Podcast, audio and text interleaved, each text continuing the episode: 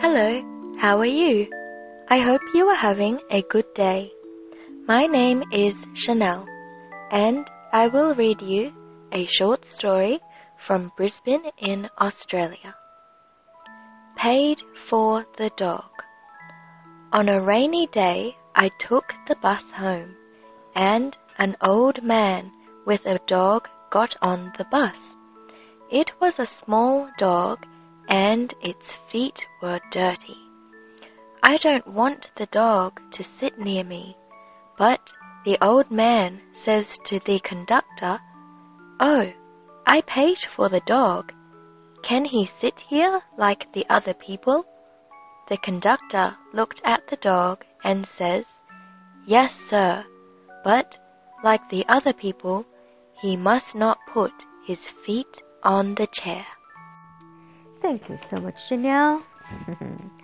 a very lovely story. Uh, first of all, let's have a look some words together. Um, 第一个字呢是 rainy, rainy, rain, r a i n, rain，我们这是下雨。rainy day, rainy 是下雨的天，所以它一加了 y 之后呢，它的发音就改变了，高音在第一段。On a rainy day, um, his feet, f e e t, e e 在这边发的是 e 的长音，feet，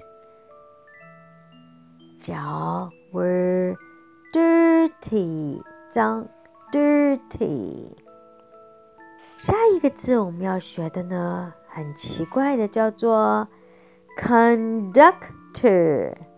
conductor，它一般呢是指的是指挥家，像交响乐团就会有指挥家，在巴士上还有在火车上，那个售票员英文叫做 conductor，奇怪哈。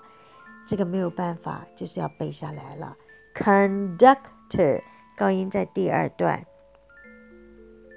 He must not put his feet on the chair. CH8 on the chair. Well, it's pretty hard for dogs. If dogs are sitting on chair, but they can't put their feet on the chair, I think the conductor is quite tricky. I don't know how, how to do it. But I guess you have to hold the dogs. Okay. I hope you enjoy the story. And after you listening, after you listen to Chanel reading, please do read it yourself because your English will improve this that way. Okay, hope to see you tomorrow.